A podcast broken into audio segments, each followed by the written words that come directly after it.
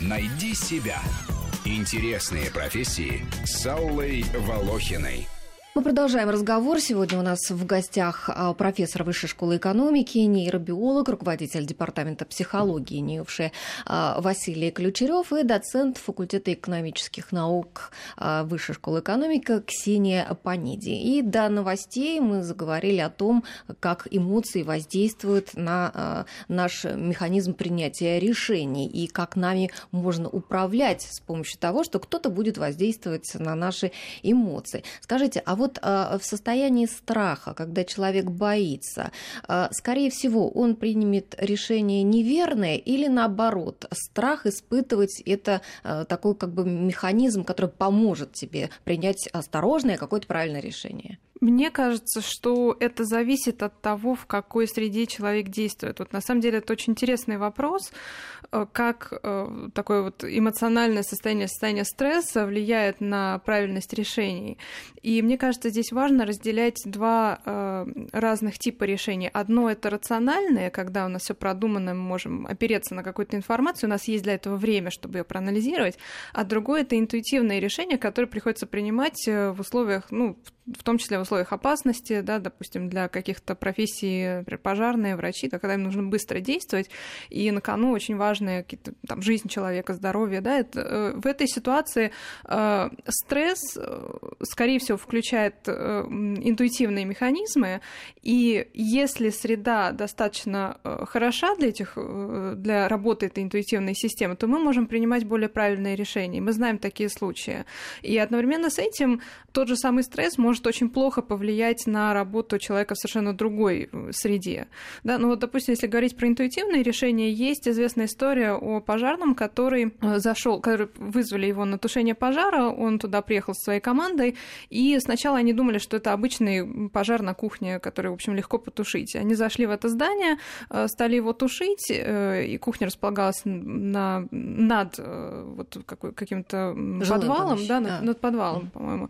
И они начали этот пожар тушить. Через какое-то время он понял, что это очень опасная ситуация, надо срочно выбегать. Он вытащил оттуда всю команду, и буквально через секунду это все обрушилось. И когда у него потом спрашивали, как ты пришел к этому решению, что нужно было в этот момент выбегать, он не мог ничего объяснить. И он поверил в то, что это было что-то сверхъестественное, какой-то инсайт, какое-то озарение, вот, которое ему подсказало. Вот. Но был исследователь, который занимался как раз интуитивным принятием решений, и он за этот случай ухватился и решил все-таки выяснить, что же там происходило, что же ему подсказало, как нужно действовать.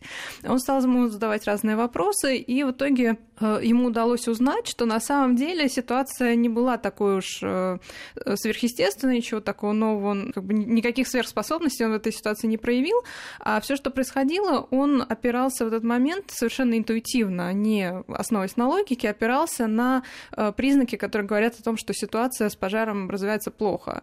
Да, он говорил, что, например, э, температура в этой кухне была слишком высокой для обычного пожара. Потом он обнаружил, что на тушение водой реагирует э, этот пожар очень плохо. Обычно это не характерно для простых случаев.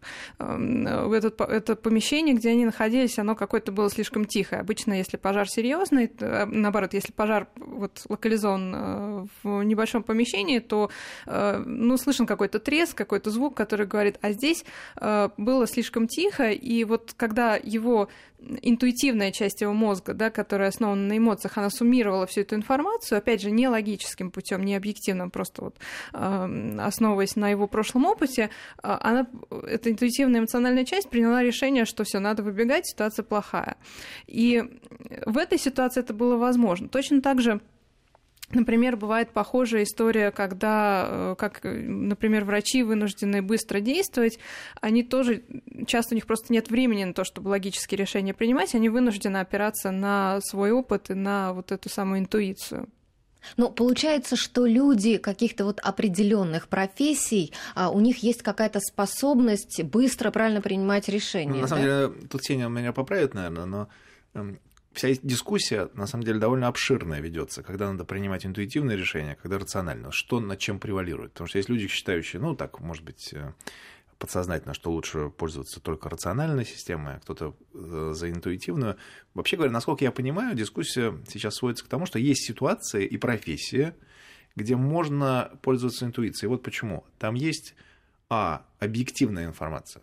Да? Когда ты заходишь на пожар, ты, ты точно видишь объективно, горит, не горит, и ты всегда получишь обратную связь, да, сгорело здание, не сгорело. Там абсолютно объективная информация. Есть профессии, где нет объективной информации, скажем, не знаю, цена на нефть. Да? Мы до конца просто не понимаем, что там происходит. Нам в этом смысле в одной ситуации вы действительно можете научиться что-то предсказывать и делать это интуитивно, а в другой ситуации нет никакой объективной информации, которая заставила бы вас чему-то научиться с годами профессии. Да? Поэтому пожарный действительно может интуитивно предсказать, э, насколько опасно в этой ситуации, а, скажем, человек, который прогнозирует цены на нефть, он всякий раз будет попадать в лужу, как мы с вами видели в недалеком прошлом. Да? Все, все поиграли в эту игру предсказаний на нефти, все опростоволосились. Угу. Поэтому интуитивно, насколько я понимаю текущую ситуацию, да, эм, есть ситуация, где я прошу прощения, да, где можно использовать интуицию, и есть ситуации, где стоит задуматься и воспользоваться рациональным размышлением. Ну, а вот, к примеру, а, в вопросе профориентации можно ли а, пользоваться какими-то методами нейроэкономистов, вот чтобы человек выбрал правильно себе профессию? Ну, мне кажется, что это еще рановато. Все-таки наука настолько молодая, чтобы делать скажем так, приговор э, человеку, куда он должен идти, в зависимости от его активности мозга. В этом направлении, в принципе, немножко работают, да, потому что интересна и профориентация, интересна работа с э, персоналом, особенно если дорогостоящий персонал, как подобрать человека. Но мое мнение, да, что нейроэкономика слишком молода, чтобы дать вот такие э, инструменты. Возможно, где-то в перспективе когда-нибудь, может быть, да. придумают. Хорошо. Ну, вот я прочла о том, что э, среди методов исследований нейроэкономики есть биохимические и генетические. То есть вот как э, изучается, как влияют гены и гормоны на принятие решений. Вот давайте, не знаю, с генов начнем. Как? Есть такие классические исследования, например, которые были проведены в Нью-Йорке. Там изучались э, трейдеры на Нью-Йоркской бирже и сравнивались эм, гены трейдеров, которые дольше выдерживали на бирже и меньше выдерживали на бирже, уходили из профессии. Да? И они обнаружили, что действительно у людей, э, которые дольше удерживались в профессии трейдеров, у них другие немножко гены. И это тоже связано как раз с системой допаминергической, допамином и, видимо, отношением к риску. По крайней мере, авторы этой статьи считали, что вот у людей, которые вовлечены в трейдинг у них более-менее сбалансированный такой генотип, который не заставляет их слишком рисковать, да, и в то же время не делает их э, людьми, избегающими риска, да, какой-то более-менее оптимальный ген. Но опять же, это такие первые шаги, которые показывают, что у людей определенных профессий или определенных экономических решений гены действительно отличаются. А, я сейчас, например, рецензировал статью, показывающую, что вот влияние на наше решение окружающими, конформизм в принятии решения, да, во многом связан с генами. И э, гены определяют там до 40% вашей реакции, да, насколько вы конформист, по крайней мере, согласно этому э, исследованию, проведенному в Китае. А, то есть, конечно, гены играют большую роль. Мне кажется, что мы в самом начале пути вот, изучения роли генов в принятии решений, они определенно влияют. Да? Вот есть э, очень известное исследование, скажем, влияния гормонов. Да, про гормоны тоже интересно. Какие гормоны? Тестостерон, допамин, что? Ну, смотрите, на самом деле много гормонов, они влияют на разные аспекты принятия решений. Очень популярные исследования были связаны с тестостероном, и э, они были связаны с тем, что иногда очень просто оценить уровень тестостерона. А Не просто. Просто. Просто. Смотрите, но это любопытно. Если вы посмотрите на соотношение длины второго и четвертого пальца на вашей руке, так, да, смотрю. то чем более они асимметричны по длине, тем, вероятно, больше у вашей мамы было тестостерона в момент, когда она вас вынашивала. Так, и о чем, и что, как это на мне ваш, скажется? Нам, при формировании ваш, ваш, вашего мозга да, выделялось больше тестостерона, и согласно гипотезам, вот, которые проверялись в этих исследованиях, вы, может быть, склонны больше рисковать. Ага. Да? И действительно, любопытное исследование было проведено на лондонской э, товарной бирже. Э, один э, бывший трейдер пришел и померил соотношение пальцев у трейдеров, да, и прокоррелировал с их поведением на рынке. И обнаружил, что действительно есть связь между тем, как они рискуют, и тем, э, какова симметрия их пальцев. Это было любопытное прогремевшее исследование.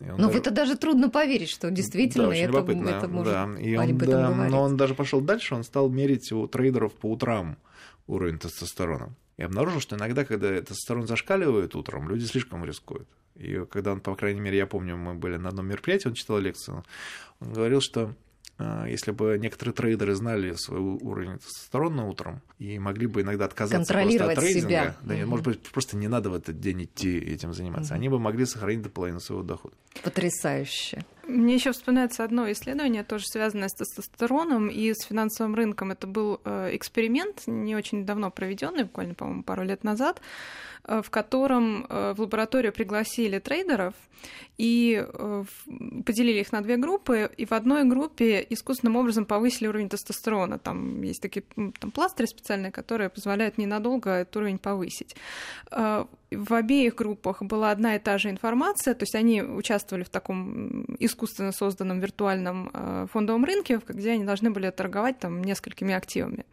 И в обеих группах информация об этих, э, об этих активах была полностью доступна, она была одинакова, но тем не менее оказалось, что там, где тестостерон повышен, э, была гораздо большая вероятность возникновения пузыря.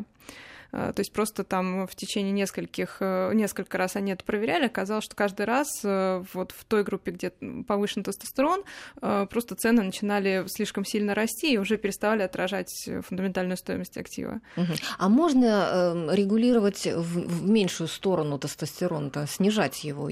Да, честно говоря, ну, возможно... Без вредных способов не существует. Когда я прочитал эти статьи, я, я на самом деле сделал поиск в Гугле, обнаружил какое-то астрономическое количество рекламы. Повысь свой уровень тестостерона, стань крутым трейдером и, и там, измени свой э, взгляд на риски. То есть люди уже зарабатывают на этом деньги. Про понижение не помню, да, наверное, есть такие ситуации, когда слишком много тестостерона вырабатывается, не думаю, что это хорошо. Да, да мужчины лысеют. Э, возможно. Да. вот. Эм, с понижением просто я боюсь вас э, обмануть. Ага. Ну хорошо, сейчас мы еще раз прервемся. Регионы узнают о своих новостях в своем регионе, а мы узнаем прогноз погоды. Найди себя. Интересные профессии с Аллой Волохиной.